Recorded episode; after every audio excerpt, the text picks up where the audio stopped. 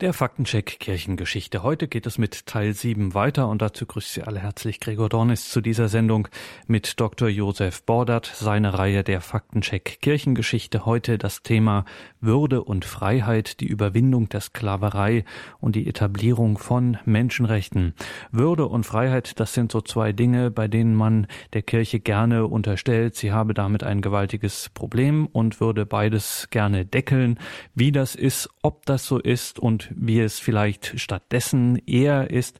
Darüber wollen wir heute hier in dieser Sendung sprechen. Freuen uns, dass wir wieder Dr. Josef Bordert, den Autor und Blogger hier begrüßen dürfen. Grüße Gott, Herr Bordert. Ja, hallo, Herr Dornis.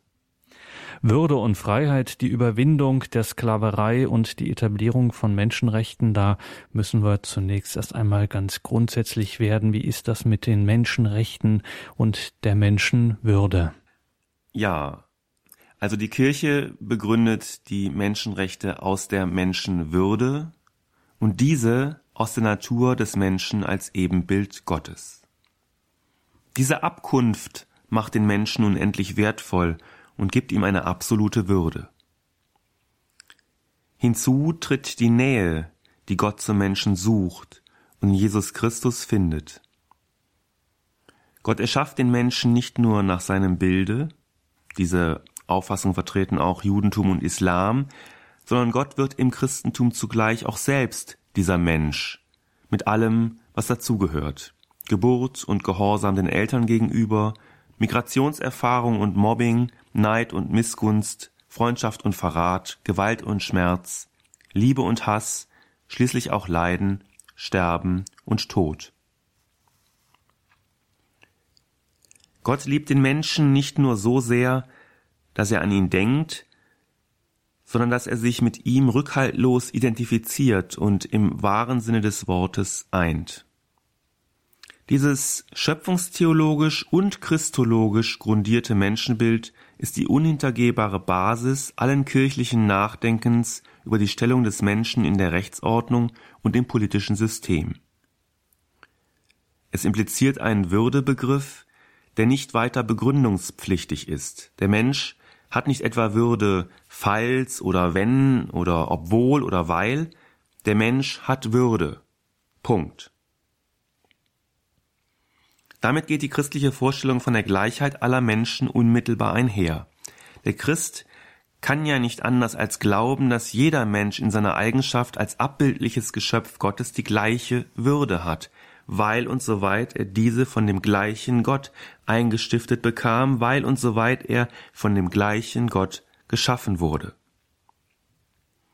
Wie passt dieser Glaube nun zur Praxis des Umgangs der Christenheit mit anderen, andersfarbigen, andersglaubenden, andersdenkenden? War es nicht erst die antiklerikale Aufklärung, die gerade dem Trennenden entgegentrat, das in den Augen manch eines ihrer späten Epigonen heute allein oder zumindest vornehmlich durch das Christentum in die Welt gekommen war? Nein, sie war es nicht. Mit dem Gedanken der geschöpflichen Würde des Menschen entwickelte bereits das Christentum nicht nur das Konzept der Freiheit als Kernbegriff der christlichen Ethik, sondern auch die Basis für die Menschenrechte, die wir heute genießen. Ein gutes Beispiel für die Kraft des Christentums dem Menschen gleiche Rechte zu verschaffen, ist die Überwindung der Sklaverei. Zwischen 1500 und 1800 wurden fast 11 Millionen Menschen aus Afrika nach Amerika und Europa verschleppt. Auch von Christen. Zugleich unter dem Protest von Christen, von prominenten Christen wie Papst Urban Achten und einfachen Missionaren wie Petrus Claver. Der Widerstand lag auch hier auf christlicher, nicht auf säkularer Seite. Ähnlichkeiten lassen sich hier durchaus erkennen zum Thema Hexen, aber auch zum Thema Mission, das wir ja auch schon hier in dieser Sendereihe behandelt hatten. Die Aufklärung selbst entwickelte zur Sklavenfrage keine eigene Position, sondern übernahm später diese vom christlichen Widerstand. Man kann in der Sklavenfrage von einer Gleichgültigkeit der Humanisten sprechen, vom Schweigen der Philosophen. Diese traten im 17. und 18. Jahrhundert vor allem durch ihre rassistische Anthropologie in Erscheinung. Ob David Hume, Charles de Montesquieu, Voltaire oder auch der große Kant. Wer kein weißer Europäer war, galt ihnen als Mensch zweiter Klasse, wenn überhaupt. Alles in allem kein Ruhmesblatt für die Philosophie der Aufklärung. Das moderne Narrativ, sie allein habe dem Menschen die Freiheit gebracht, darf mit einem dicken Fragezeichen versehen werden. Würde und Freiheit, die Überwindung der Sklaverei und die Etablierung von Menschenrechten. Darum geht's heute hier im Faktencheck Kirchengeschichte mit Dr. Josef Bordert. Also, Herr Bordert, wie Sie jetzt eingangs gesagt haben, Menschenrechte bzw. Menschenwürde werden kirchlicherseits begründet aus der Natur des Menschen als Ebenbild Gottes. Das heißt, jeder Mensch hat eine Natur, dadurch, dass er Mensch ist und diese Natur ist Gott ebenbildlich. Und das ist der Grund dafür, dass dem Menschen Würde eignet. Also Sie haben das so prägnant formuliert, der Mensch hat nicht etwa Würde falls oder wenn oder obwohl oder weil, sondern der Mensch hat Würde. Punkt. Das ist von Anfang an, ob reflektiert oder nicht reflektiert, ob deutlich theologisch ausgesprochen oder nicht, eigentlich schon die kirchliche Position von Anfang an, ähm, weil zum einen als Geschöpf und Ebenbild und zum anderen dann noch christologisch, dadurch, dass Gott selber Mensch wird, sich also ganz mit diesem Menschen identifiziert. Äh, dadurch hat jeder Mensch, egal wo auf diesem Planeten, egal wie er aussieht, wie alt er ist, wie entwickelt, welche geistigen Fähigkeiten er hat, welche Klamotten er trägt, er hat diese Würde. Punkt.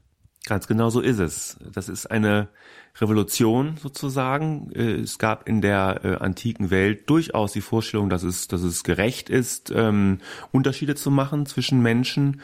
Also bei Aristoteles wird etwa die Sklaverei äh, gerechtfertigt über das äh Interpretament der Vernunft. Also da gilt einfach der, der ähm, sagen wir mal, etwas cleverere, etwas schlauere als der Herrenmensch sozusagen und der Sklave ist also ein Sklave von Natur, also auch sozusagen qua Geburt, weil er eben nicht an dieser äh, Vernunft in diesem Maße teilhat und damit nur eine Art Werkzeug ist, das eben der der Schlaue sozusagen nutzen kann äh, für sich und äh, seine Familie. Damit räumt das Christentum auf, damit räumt Jesus auf. Jesus wendet sich allen zu, gerade auch denen, die in der Antike und auch zum Teil heute noch wenig gelten.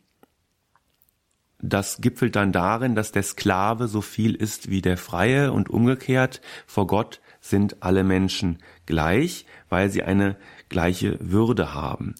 Und das ist schöpfungstheologisch äh, so. Es gilt dann auch für das Geschlechterverhältnis. Gott schafft den Menschen als Mann und als Frau. Also da gibt es auch dann keine ähm, keine Gründe, um, um da eine Hierarchie einzuziehen, sondern es ist ähm, eine gleiche Würde. Und das Ganze verdichtet sich dann tatsächlich in Jesus Christus. Äh, in Christus wird Gott Mensch, macht sich mit dem Menschen vollends eins, eine, eine Einheit, die stärker gar nicht sein kann. Und das bekräftigt noch einmal äh, Gottes Willen, dass wir einander als Menschen so sehen sollen, dass wir tatsächlich im anderen Jesus erkennen, im anderen Gott erkennen, das Ebenbild erkennen und uns eine Würde zusprechen, die auch dann da ist, wenn wir sie sozusagen einem Menschen absprechen. Der Mensch behält seine Würde qua Menschsein, qua Schöpfung und qua Menschwerdung Gottes. Und jetzt waren wir ja auch in dieser Reihe schon im Faktencheck Kirchengeschichte ja auch schon in der Kolonialzeit unterwegs. Und da taucht dann das Thema zum Beispiel Sklaverei auf. Und in dieser Zeit, der Kolonialzeit, begegnen die Eroberer plötzlich Menschen anderer Rassen. Die sehen anders aus, die haben andere Hautfarben, die sind irgendwie andere Physiognomien, ähm, mit denen man nicht so vertraut ist. Und jetzt taucht hier schon eine für uns jetzt nicht mehr, überhaupt nicht mehr vorstellbare Frage auf, aber vielleicht, wenn man sich das nochmal so vorstellt, wie das damals war, ähm, man stellt sich die Frage, ja, sind das jetzt auch Menschen oder nicht? Was finden wir da so in der Überlieferung oder in den äh, Zeugnissen dieser Zeit? Also grundsätzlich tauchte das Problem auf, als man völlig andere, also phänomenologisch völlig andere Wesen entdeckte, die anders aussahen, die kleiner waren von Gestalt, die vielleicht eine andere Hautfarbe hatten. Und da gab es tatsächlich äh, die Debatte, was, was sind das jetzt für, für Wesen? Sind es Menschen? Sind es Tiere? Ist es irgendwas dazwischen? Und da hat dann, gab es eine Debatte in den Anfängen des 16. Jahrhunderts, wo dann allerdings der Papst 1537 mit der Bulle Sublimis Deus ganz klar sozusagen ein Machtwort gesprochen hat und gesagt hat, ja, es sind Menschen, sie haben Rechte, sie haben Würde und sie haben entsprechend dann auch äh, Freiheitsrechte. Das heißt, das war ja das Entscheidende, auch Freiheit, Eigentum zu besitzen, Eigentum äh, zu haben und es kann äh, diesen Menschen eben nicht so ohne weiteres weggenommen werden, wie das eben äh, Spanier in dieser Zeit meinten tun zu dürfen. Also da wird ganz klar die Entscheidung gefällt, äh, es sind zwar anders aussehende äh, Menschen, aber der, der sozusagen der ontologische äh, Begriff wird da nochmal gestärkt. Und das ist ganz, ganz, ganz wichtig, auch gerade für heute. Denn im Grunde genommen ist es ja so, dass ähm, Probleme immer dann bestehen, wenn wir äh, dem Menschen nur dann Würde und Freiheit zubilligen, wenn wir ihm zusätzliche, wenn er zusätzliche Eigenschaften äh, hat. Das geht dann kollektiv, das wäre Rassismus. Das geht aber auch in der Individualentwicklung zum Beispiel, wenn man an den Lebensanfang und das Lebensende denkt. Auch da wird ja gesagt, na ja, das ist noch kein Mensch oder ist das denn noch Leben, wenn man also da so liegt und so. Das heißt also die gleiche Argumentation zu sagen, also naja, so richtig ein Mensch mit richtiger Würde ist es ja noch nicht oder nicht mehr, die findet sich bereits damals in einem zutiefst rassistischen Diskurs. Ja, also wir müssen in diese beiden Richtungen schauen und stellen fest, ähm, dass da Fehlentwicklungen sind, sowohl in kollektiver als auch in individueller Hinsicht. Und da hat die Kirche frühzeitig gesagt, das geht so nicht. Also Sublimis Deus 1537 und das sagt sie ja auch heute, wo sie im Grunde fast alleine dasteht, wenn sie das Leben äh, schützt am Beginn, also ab der Zeugung, bis hin eben zum natürlichen Ende.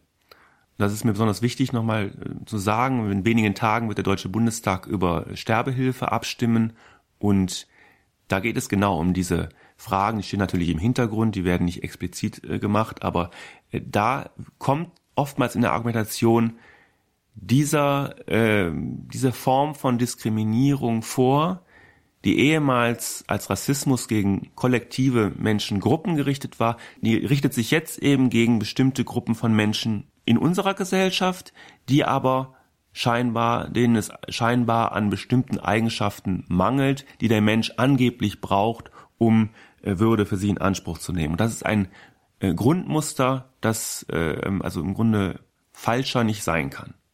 Also ist mir nochmal wichtig zu sagen. Also mit dem, mit diesem Zusammenhang. Und damals ist es tatsächlich so, dass wir eine komplett rassistische Anthropologie haben, die auch Menschen sozusagen betrifft, die wir heute sehr schätzen als große Philosophen, etwa David Hume, der Skeptiker aus Schottland, der es für seine Aufgabe als Philosoph und Historiker hielt, herauszufinden, unter welchen Bedingungen die menschliche Natur sich vom barbarischen zum zivilisierten Zustand emporentwickelte, der behauptet im Essay of National Characters, dass alle Nationen, die jenseits der Polarkreise oder zwischen den Wendekreisen leben, im Vergleich zum übrigen Menschengeschlecht minderwertig seien, ebenso wie Neger gegenüber den Weißen. Der Schotte Hume war der Ansicht, die, wie er sagt, Neger, die sogenannten Negroes, könnten die Entwicklung zu zivilisierten Gesellschaften, die er ethisch begründet, von Natur aus nicht mitmachen. Und ganz ähnlich sein Zeitgenosse, der große französische Rechts- und Staatsphilosoph Charles de Montesquieu, der glaubte nämlich herausgefunden zu haben, dass das Klima und die Art der Bodenbeschaffenheit in den tropischen Gefilden zwangsläufig zur Herausbildung von Sklavennaturen hatte führen müssen. Durchaus auch im Anschluss an Aristoteles, der ja auch ähm, Sklavennaturen sozusagen definiert, von denen man Gebrauch machen könne. Voltaire wiederum, ein Landsmann Montesquieus, für viele Atheisten bis heute so etwas wie ein geistiger Ahnherr, zog ernsthaft in Zweifel, Zitat, ob der Verstand von Schwarzen überhaupt derselben Spezies zuzuordnen sei wie der von Weißen. Ein besonders beredtes Beispiel anthropologischer Ignoranz liefert der Vollender der deutschen Aufklärung Immanuel Kant. In der Nationenkunde seiner Schrift Beobachtungen über das Gefühl des Schönen und Erhabenen lässt sich der in Königsberg fest verwurzelte Kant auf allerhand Urteile über europäische Nachbarn, aber auch über außereuropäische Kulturen ein, was dann in der Charakterstudie über die Negers von Afrika, wie er sagt, so klingt. Sie haben von der Natur kein Gefühl welches über das Läppische stiege. Und mit Bezug auf David Hume fügt er hinzu, Herr Hume fordert jedermann auf, eben in seiner Schrift of National Characters, ein einziges Beispiel anzuführen, da ein Neger Talente bewiesen habe und behauptet, dass unter den Hunderttausenden von Schwarzen, die aus ihren Ländern anderwärts verführt werden, obgleich deren sehr viele auch in Freiheit gesetzt würden, dennoch nicht ein einziger jemals gefunden worden, der entweder in Kunst oder Wissenschaft oder irgendeiner anderen rühmlichen Eigenschaft etwas Großes vorgestellt habe, obgleich unter den Weißen sich beständig welche aus dem niedrigsten Pöbel emporschwingen und durch vorzügliche Gaben in der Welt ein Ansehen erwerben. So wesentlich ist der Unterschied zwischen diesen Menschengeschlechtern und erscheint ebenso groß in Ansehen der Gemütsfähigkeiten als der Farbe nach zu sein. Also das ist sozusagen Rassismus in Reinkultur. Ja, je schwärzer, je dunkler, desto weniger Fähigkeiten, desto weniger äh, Affinität zu Kunst, Wissenschaft oder wie Kant sagt, einer anderen rühmlichen Eigenschaft. Und schließlich begründet Preußens großer Staatsphilosoph Hegel in seinen Vorlesungen über die Philosophie der Geschichte systematisch die natürliche Inferiorität, also Minderwertigkeit der neuen Welt und rechtfertigt historizistisch die Zerstörung indianischer Kulturen als ein notwendiges Ereignis. Zitat man hat sie in Europa gesehen, geistlos und von geringer Fähigkeit der Bildung. Die Inferiorität dieser Individuen in jeder Rücksicht, selbst in Hinsicht der Größe, also der Körpergröße, gibt sich in allem zu erkennen. Von Amerika und seiner Kultur, wie sie namentlich in Mexiko und Peru sich ausgebildet hatte, haben wir zwar Nachrichten, aber bloß die, dass dieselbe eine rein natürliche war, die untergehen musste, sowie der Geist sich ihr näherte. Der Geist ist in diesem Fall Europa und Europa nähert sich Amerika und damit ist quasi das Schicksal der amerikanischen Kulturen besiegelt. Also wenn man das heute liest, äh, da läuft es einem kalt den Rücken runter. Alles in allem kein Ruhmesblatt für die europäische Philosophie der Aufklärung. Das moderne Narrativ, sie allein habe dem Menschen die Freiheit gebracht, darf tatsächlich mit einem dicken, dicken Fragezeichen versehen werden. Und die katholische Kirche, die ja oft ganz allein verantwortlich gemacht wird für die Hybris des weißen Mannes,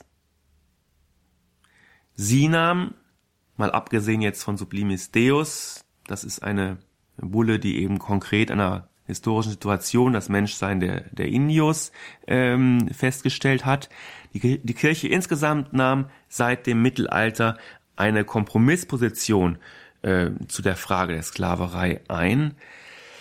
Sie meinte, Sklaverei sei grundsätzlich möglich unter folgenden Bedingungen. Lebensschutz, Heiratsrecht, Besitzfähigkeit und Arbeitsbeschränkung. Das heißt, die menschliche Person ist für die Kirche unveräußerlich. Allein die Arbeitskraft kann in Besitz genommen werden. Dass dies eine in der Praxis weit auslegbare Bestimmung ist, die am Ende de facto auch den Menschen an sich versklavt, sei zugestanden. Aber es ist spürbar, dass die Würde des Menschen überhaupt eine Rolle spielt, insofern als sein Leben geschützt werden soll und als er ganz wesentliche menschliche ähm, ja, Glücksphänomene erleben können soll, etwa die Ehe, Besitz oder eben auch ein gewisses Maß an Freizeit und Freiheit, Arbeitsbeschränkung als Auflage. Das ist sozusagen die Position der katholischen Kirche. Jetzt ist die Frage, wie kam es tatsächlich zum Ende der Sklaverei, wenn selbst im aufgeklärten 18. Jahrhundert kaum ein führender Denker an ihre Abschaffung dachte.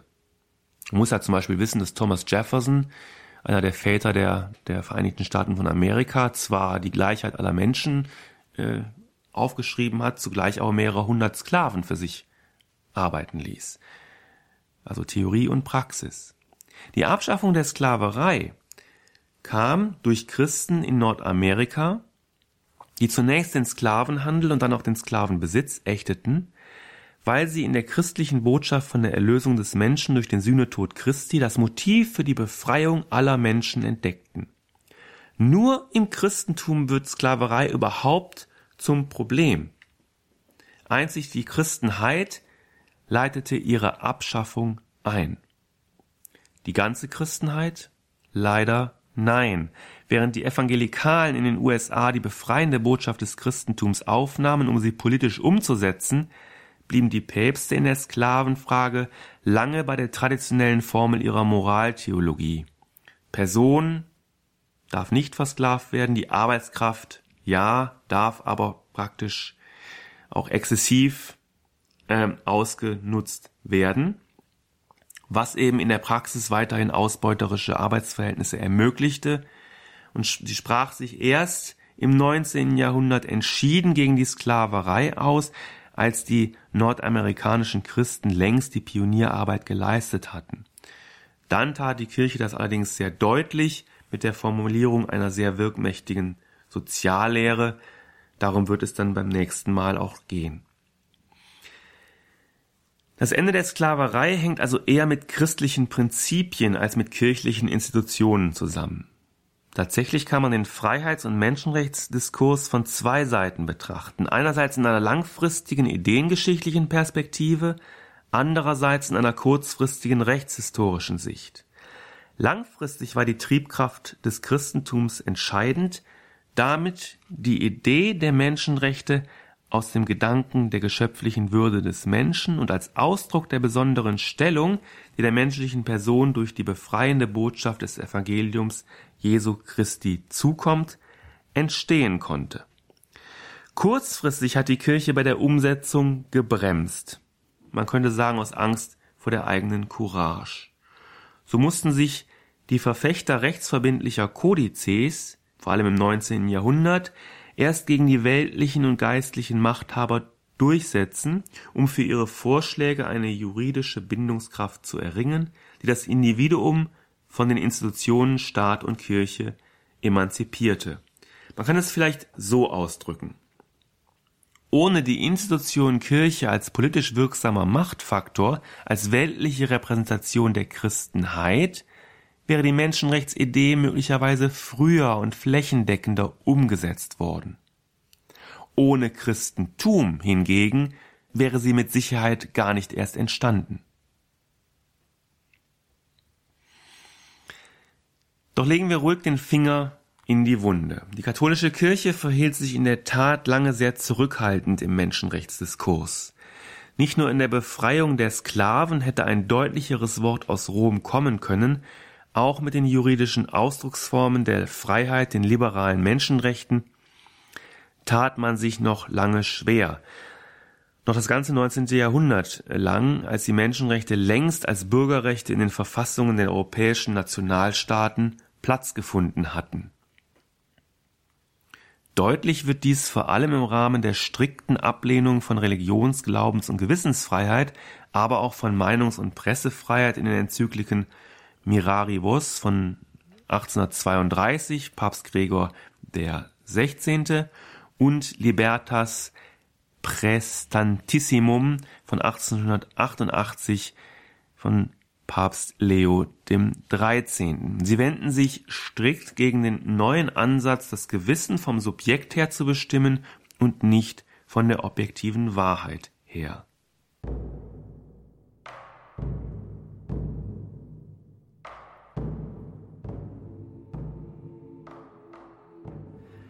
Faktencheck Kirchengeschichte mit Josef Bordert hier in der Credo-Sendung. Mein Name ist Gregor Dornis. Schön, dass Sie hier mit dabei sind.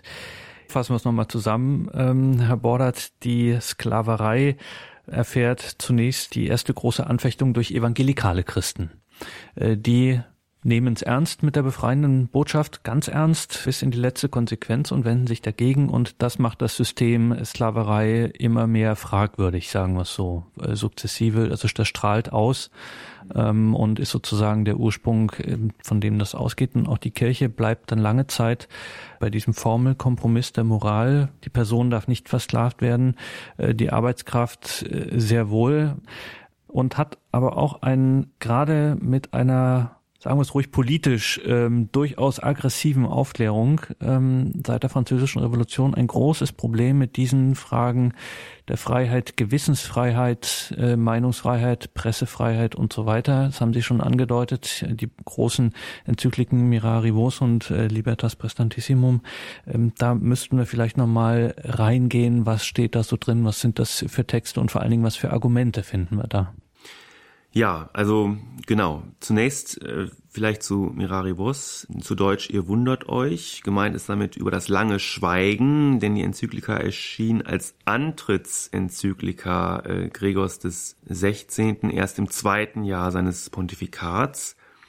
Heute wundern sich indes viele, auch viele Katholiken, über den Inhalt der darin formulierten Gedanken, zumindest über die Schärfe, mit der sie vorgetragen werden. Es wimmelt in der ähm, Enzyklika von Polemik gegen ähm, die Freiheit des subjektivistisch gedeuteten, inhaltlich leeren Gewissens und das macht sich also fest an sprachlichen Zuspitzungen und doch teilweise sehr deftigen Kraftausdrücken. Nach Maßgabe dessen, was von einer Enzyklika stilistisch erwartet werden kann, aber vor allem auch im Vergleich zu den Enzykliken der letzten Jahrzehnte aus der Feder von äh, Papst Johannes Paul II. oder auch von Papst Benedikt XVI. ist das heute kaum erträglich. Ähm, die reale Gefahr der Beliebigkeit, die dem Subjektivismus eignet, wird zum Wahnsinn. Zitat aus der Quelle dieser verderblichen Gleichgültigkeit fließt jene törichte und irrige Meinung, oder noch besser jener Wahnsinn, es sollte für jeden die Freiheit des Gewissens verkündet und erkämpft werden. Zitat Ende und Freiheit des Gewissens auch nochmal in Anführungszeichen im Original. Die Meinungsfreiheit wiederum, eine Stütze der modernen Demokratie, wird zur Wegbereiterin des Irrtums. Zitat diesem solchenartigen Irrtum bereitet jene absolute und maßlose Freiheit der Meinungen den Weg. Zitat Ende. Aus dem ein Gesinnungswandel entstehe, der zur Verderbnis führe, aus welcher wiederum die Verachtung des Volkes gegenüber der moralischen und normativen Ordnung hervorgehe. Ein längeres Zitat. Denn aus jenem Irrtum kommt die geistige Labilität, aus ihm die immer größere Verderbnis der Jugend, aus ihm geht ins Volk die Verachtung der Heiligtümer, der heiligsten Dinge und Gesetze, aus ihm fließt mit einem Wort eine Seuche, die für das öffentliche Leben todbringender ist als jede andere. Die Erfahrung bezeugt es und seit uralter Zeit weiß man es. Staatswesen, die in Reichtum, Macht und Ruhm blühten, fielen durch dieses eine Übel erbärmlich zusammen nämlich durch zügellose Meinungsfreiheit, Redefreiheit, Neuerungssucht. Zitat Ende. Die Pressefreiheit wiederum organisiere diesen Prozess der sittlichen Dekadenz. Zitat Hierher gehört auch jene nie genug zu verurteilende und zu verabscheuende Freiheit der Presse, alle möglichen Schriften unter das Volk zu werfen, eine Freiheit, die viele mit äußerst verbrecherischem Eifer fordern und fördern. Zitat Ende. Also die Sorge Papst Gregors des 16. kann dahingehend verstanden und insoweit auch geteilt werden, dass er zu meinen scheint, es bestünde die Gefahr, aus der Not des Gewissens im Einzelfall werde ein Dauerzustand unmotivierter Rebellion gegen die von Kirche und Staat vertretene Ordnung, eine Art Wutbürgertum um der Wut willen. Das ist in der Tat problematisch, weil es dem Gewissensbegriff in seiner Ernsthaftigkeit die Spitze nimmt. Daran knüpft über ein halbes Jahrhundert später Libertas äh, Prestantissimum an, eine Schrift über die Freiheit und den Irrtum des Liberalismus.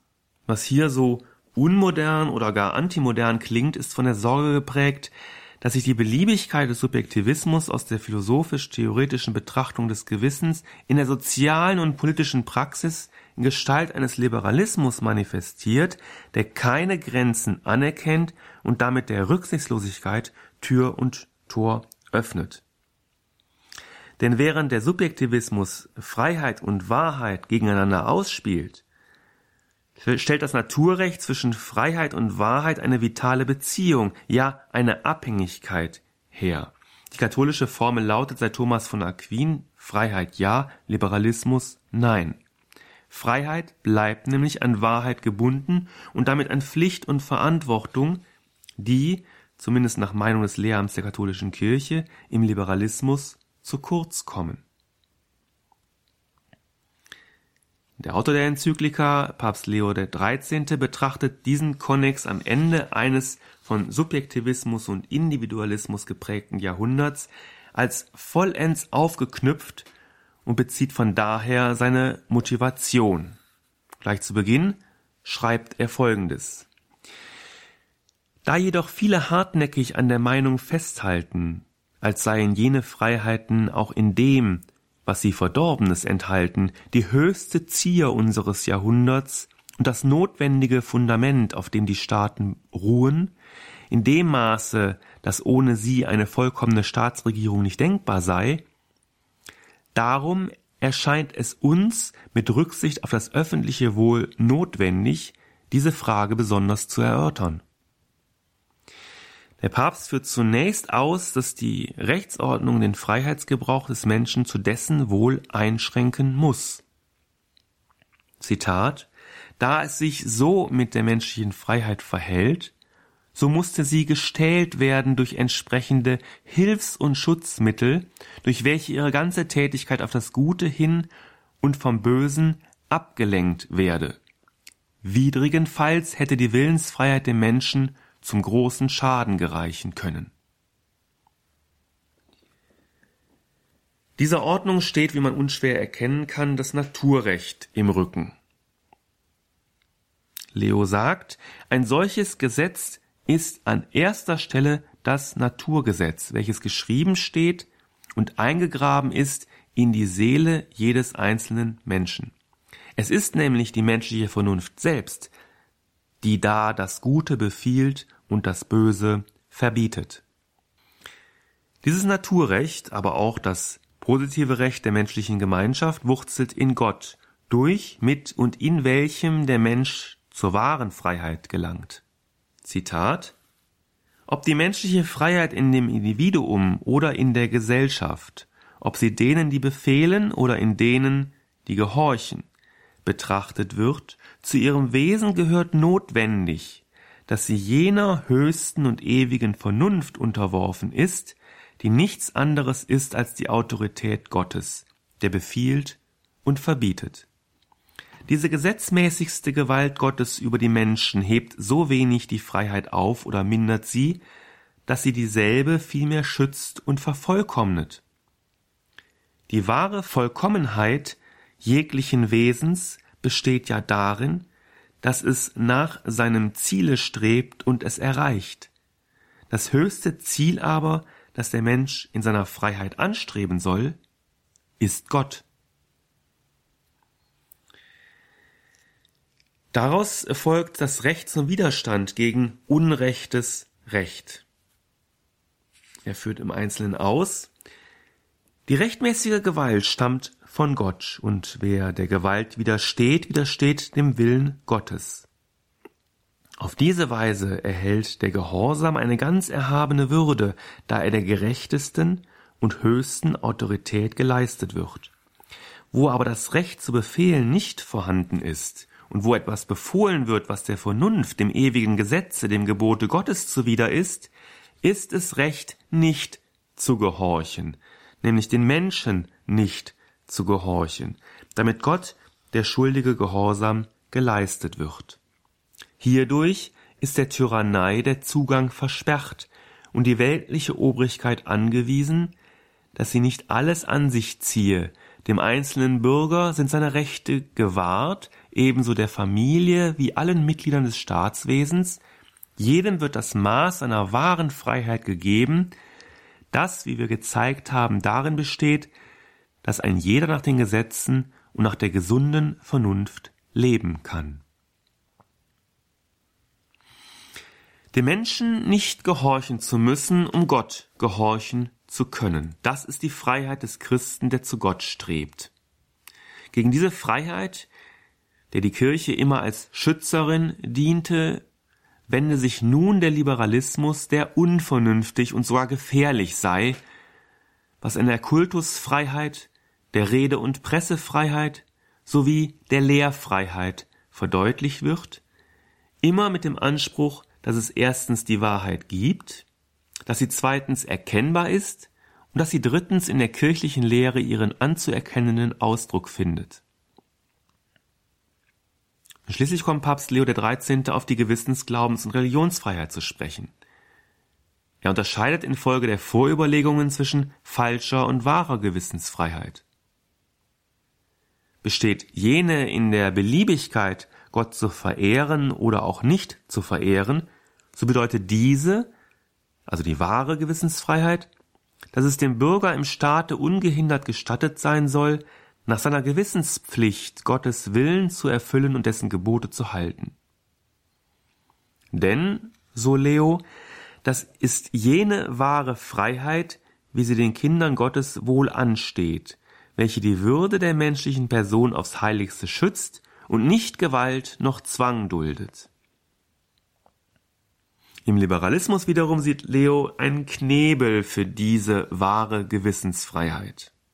Zitat Die Anhänger des Liberalismus, welche der weltlichen Obrigkeit eine oberhürtliche und unbegrenzte Gewalt zuerkennen und behaupten, der Mensch habe in seinem Leben auf Gott keine Rücksicht zu nehmen, wollen von einem Zusammenhang der Freiheit mit Sittlichkeit und Religion durchaus nichts wissen.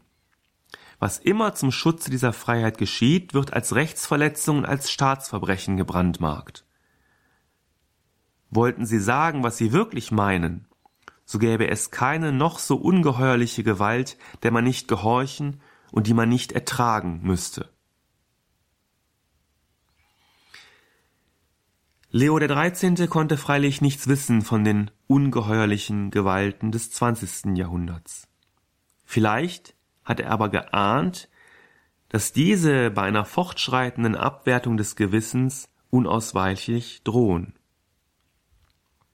Wir erkennen in den beiden Enzykliken eine doch sehr strikte Ablehnung des Freiheitsgedankens, soweit er den Menschen von jeder Bindung, zumal der an Gott, zu entheben versucht, wie es dem Liberalismus vorgeworfen wird. Auch die katholische Soziallehre, die zeitgleich entsteht, basiert auf Liberalismuskritik, überführt diese jedoch in eine Gesellschaftslehre des dritten Wegs, weil sie zugleich dem Sozialismus eine Absage erteilt, dazu eben beim nächsten Mal mehr. Die Kirche im 19. Jahrhundert ist in ihrer Morallehre geprägt von einer Grundskepsis gegen jede Form des Subjektivismus, der im Ausgang vom Kernkonzept der Moderne, dem Individuum, die Ethik eroberte. Die Menschenrechte gehörten ganz wesentlich zu diesem neuen Denken dazu. Sie sind deshalb von der kirchlichen Kritik mitgemeint, insbesondere weil uns soweit eine Dichotomie erahnt wurde zwischen der darin enthaltenen Gewissensglaubens- und Religionsfreiheit auf der einen und dem Wahrheitsanspruch des Christentums auf der anderen Seite, der sich direkt mit der Person Jesus Christus verbindet. Insoweit ist es richtig, wenn man behauptet, die Kirche habe sich im 19. Jahrhundert gegen die Menschenrechte gestellt. Doch tat sie das nicht einfach so aus einem machtpolitischen Kalkül heraus, aus Angst, ihren Einfluss zu verlieren, sondern aus Sorge um die Auswirkungen des postulierten Gegensatzes von Freiheit und Wahrheit auf die Moral, soweit hinter diesem Gegensatz die Auftrennung der Verbindung von Gott und Mensch steht. Letztlich geschah der Widerstand also aus Sorge um das, was die Menschenrechte ideengeschichtlich überhaupt erst ermöglicht hat, das christliche Menschenbild, genauer das Konzept der von Gott mit Würde begabten menschlichen Person, deren Freiheit daher in Gott liegt und nicht in Abgrenzung zu Gott. Darin sieht die Kirche die wahre Menschlichkeit, nicht in Rechten, die den Menschen von Gott trennen und schließlich über Gott erhöhen sollen. Selbstbestimmung ist nur ein Gedenk der Seinsbestimmung des Menschen als Geschöpf Gottes sinnvoll, dass seine optimale, nicht seine maximale Freiheit in der Bindung an den Schöpfer erfährt. Es ist verständlich, dass die Sorge um diese christliche Wahrheit taub machte für den nicht ganz unberechtigten Jubel über die erschlossenen Freiheitsräume im Recht, die, auch das muss klar sein, einer Begrenzung durch die Verantwortung bedürfen innerhalb und außerhalb der konkreten Kodifikationen. Zudem galt die Sorge dem drohenden Ende des naturrechtlich konzipierten Gewissens, das Vernunft, Freiheit und Wahrheit einte. Das Gewissen wurde und wird als Moralbegriff innerhalb der kirchlichen Lehre immer vom Naturrecht her gedacht. Es ist damit lediglich die subjektive Manifestation der objektiven sittlichen Ordnung. Nur als solche kann es ernst genommen werden und nur so wird es in der Tat ernst genommen.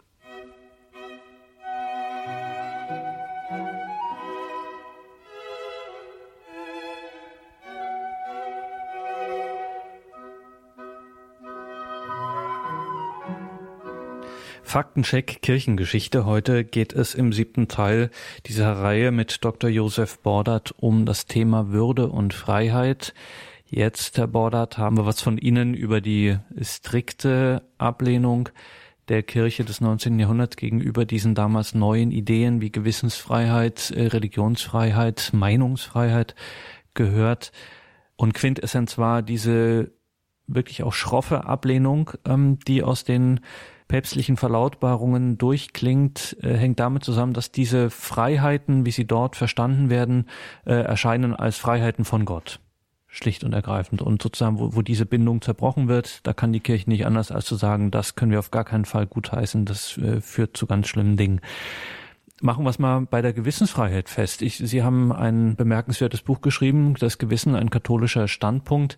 Was ist denn das jetzt für eine Freiheit, die die Kirche bejaht? Wenn Sie zum Beispiel jetzt ja auch mit dem Zweiten Vatikanischen Konzil, wir kommen darauf noch zu sprechen, äh, dann auch diesen Begriff positiv äh, wendet, für sich interpretiert.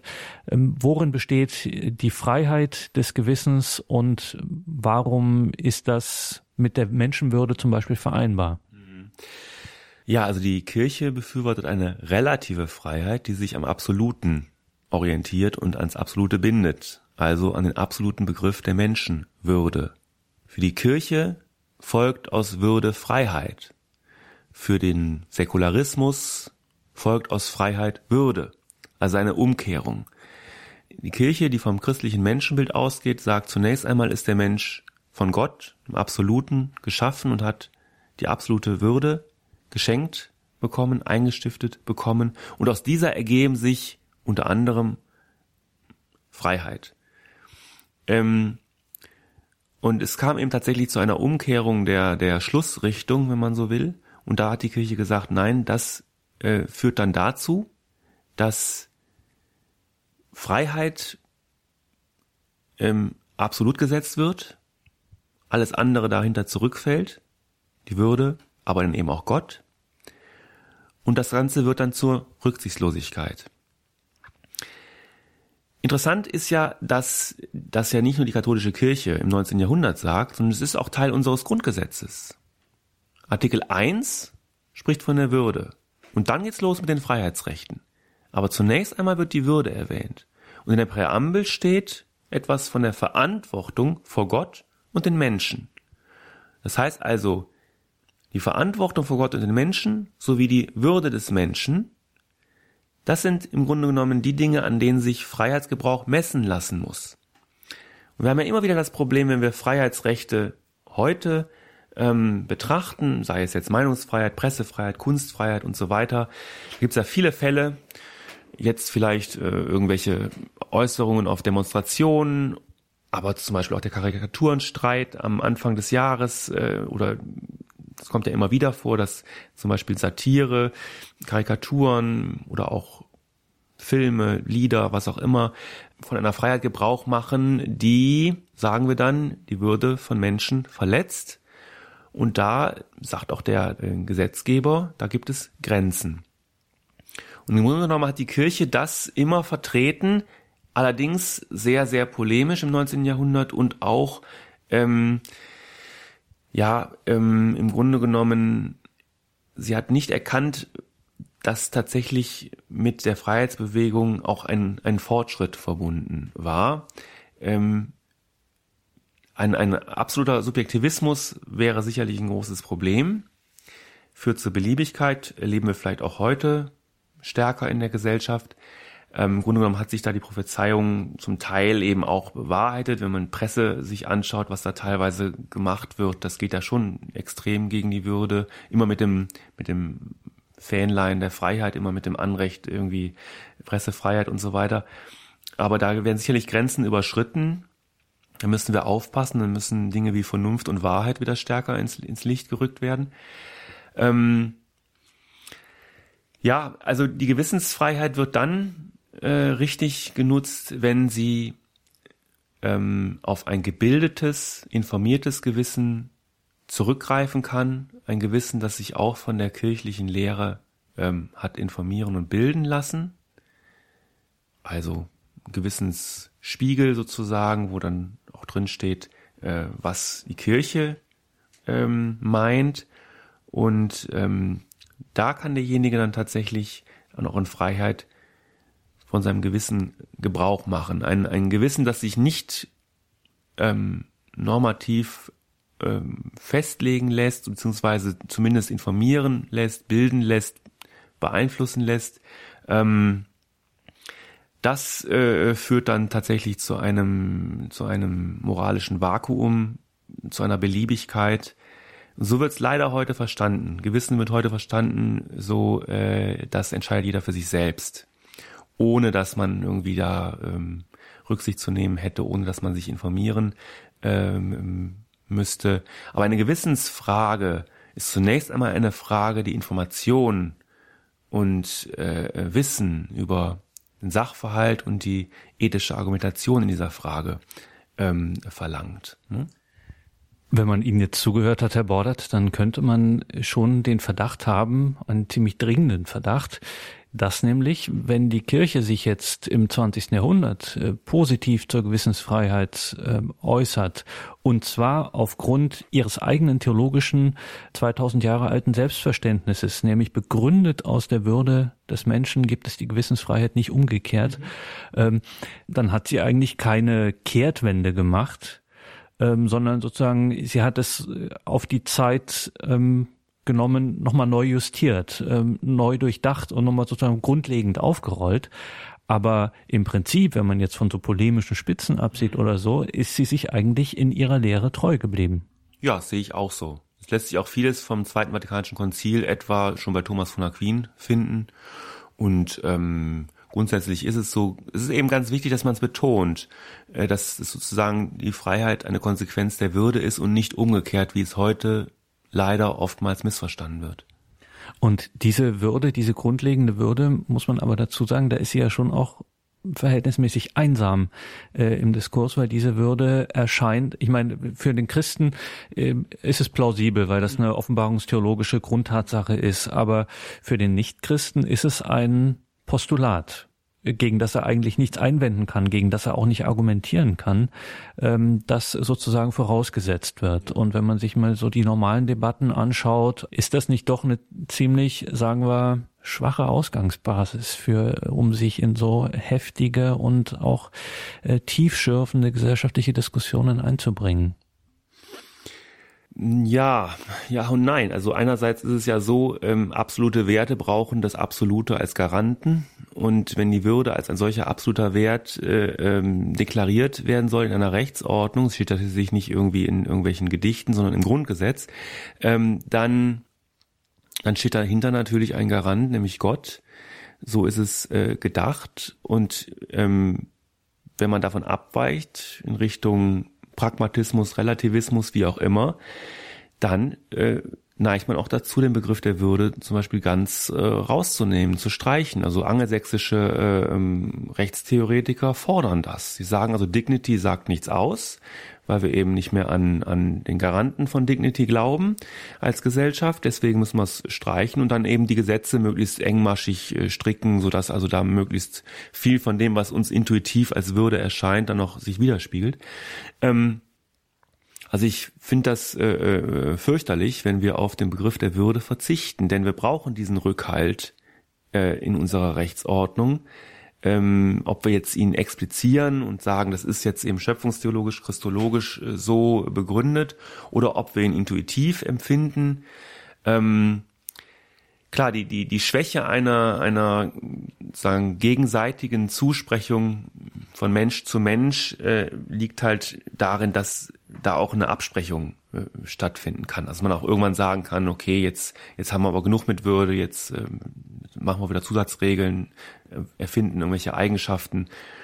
Aber da ähm, ist, ja, die Kirche steht alleine, die Christenheit im Grunde genommen zumindest mit diesem starken Begriff von Würde, mit der ähm, Geschöpflichkeit, die nicht nur ähm, das Geschöpfliche meint, sondern eben auch das Ebenbildliche, das im Grunde genommen also dieses ontologische Moment des, des Menschseins, wo es einem gar nicht mehr darum geht, um das So-Sein oder um das Dasein, sondern um das Sein des Menschen. Das geht verloren. Das muss man ganz klar sagen. Das geht in dem Zuge verloren, wie eben auch äh, ähm, der Gottesglaube äh, in die Krise gerät in der Gesellschaft. Und am Ende stehen eben solche Debatten, äh, ähm, wie wir sie haben im Bereich äh, ähm, von Lebensbeginn, Lebensende, Abtreibung und Sterbehilfe.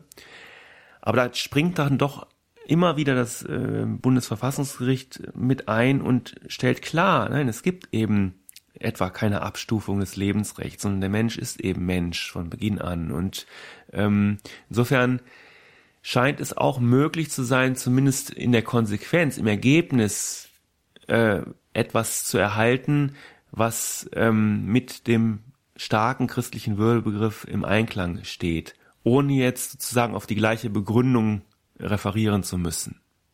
Ja, und ein äh, Thema, wo das vielleicht besonders brisant äh, derzeit konkret wird, wo sich auch zeigt, worum es hier geht, dass das keine theoretischen Gedankenspekulationen sind, sondern eben ganz konkret äh, wird, ist unter anderem auch eine Debatte, die sich jetzt ähm, doch stärker wird in, in der letzten Zeit, nämlich es soll ein Menschenrecht auf Abtreibung irgendwie gesetzgeberisch implementiert werden.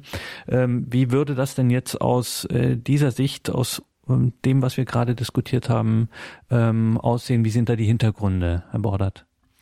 Also hier zeigt sich wohl am deutlichsten, ähm, dass Menschenrechte, die sich auf Freiheit beziehen, also Freiheitsrechte, liberale Menschenrechte, dass die sich an der Würde äh, zu bemessen haben, an der Würde des Menschen. Und das Lebensrecht ist nun mal eines, das ähm, die Würde am, am ja, am direktesten, am deutlichsten zum Ausdruck bringt, ohne Leben keine Würde.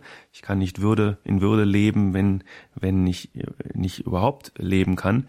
Also insofern wird hier äh, dem Menschen etwas genommen mit dem Gedanken der Freiheit, das sozusagen die, die Bedingung der Möglichkeit von Würde ähm, äh, enthält, nämlich das Leben. Und tatsächlich ist es aber so, dass das äh, unter der Maßgabe von Freiheit ein Menschenrecht auf Abtreibung ähm, deklariert werden soll. Das hat also der Ausschuss für Frauenrechte und Geschlechtergleichstellung des Europäischen Parlaments so äh, in Richtung der 28 Mitgliedstaaten ähm, als Forderung gestellt. Ähm, sie mögen das bitte in ihre nationalen Gesetze einbringen, ein Recht auf Abtreibung. Ganz klar, ein solches Recht kann es nicht geben, zumindest nicht in Deutschland, denn bei der Abtreibung handelt es sich nach hiesiger Rechtslage um die Tötung eines Lebens, eines menschlichen Lebens, also um eine Straftat, die lediglich unter bestimmten Umständen nicht strafrechtlich verfolgt wird, obwohl sie eine Straftat darstellt, also Unrecht ist. Also, die Abtreibung ist die Tötung menschlichen Lebens. Das ist nun mal so. Das ist nichts, was christliche Fundamentalisten sich ausdenken, sondern das kann man nachvollziehen, wenn man im Biologieunterricht in der achten Klasse aufgepasst hat. Spätestens dann wird man es wissen. Insoweit kann es kein Recht auf Abtreibung geben, weil die Tötung menschlichen Lebens ein Unrecht ist. Immer. Was es geben kann, das ist der straffreie Umgang mit der Tatsache, dass dieses Unrecht begangen wurde. So sieht ja der Kompromiss in Deutschland aus. Keine Strafe für eine Handlung ist aber etwas ganz anderes als ein Rechtsanspruch auf diese Handlung. Also das Menschenrecht auf Abtreibung ist ganz entschieden abzulehnen.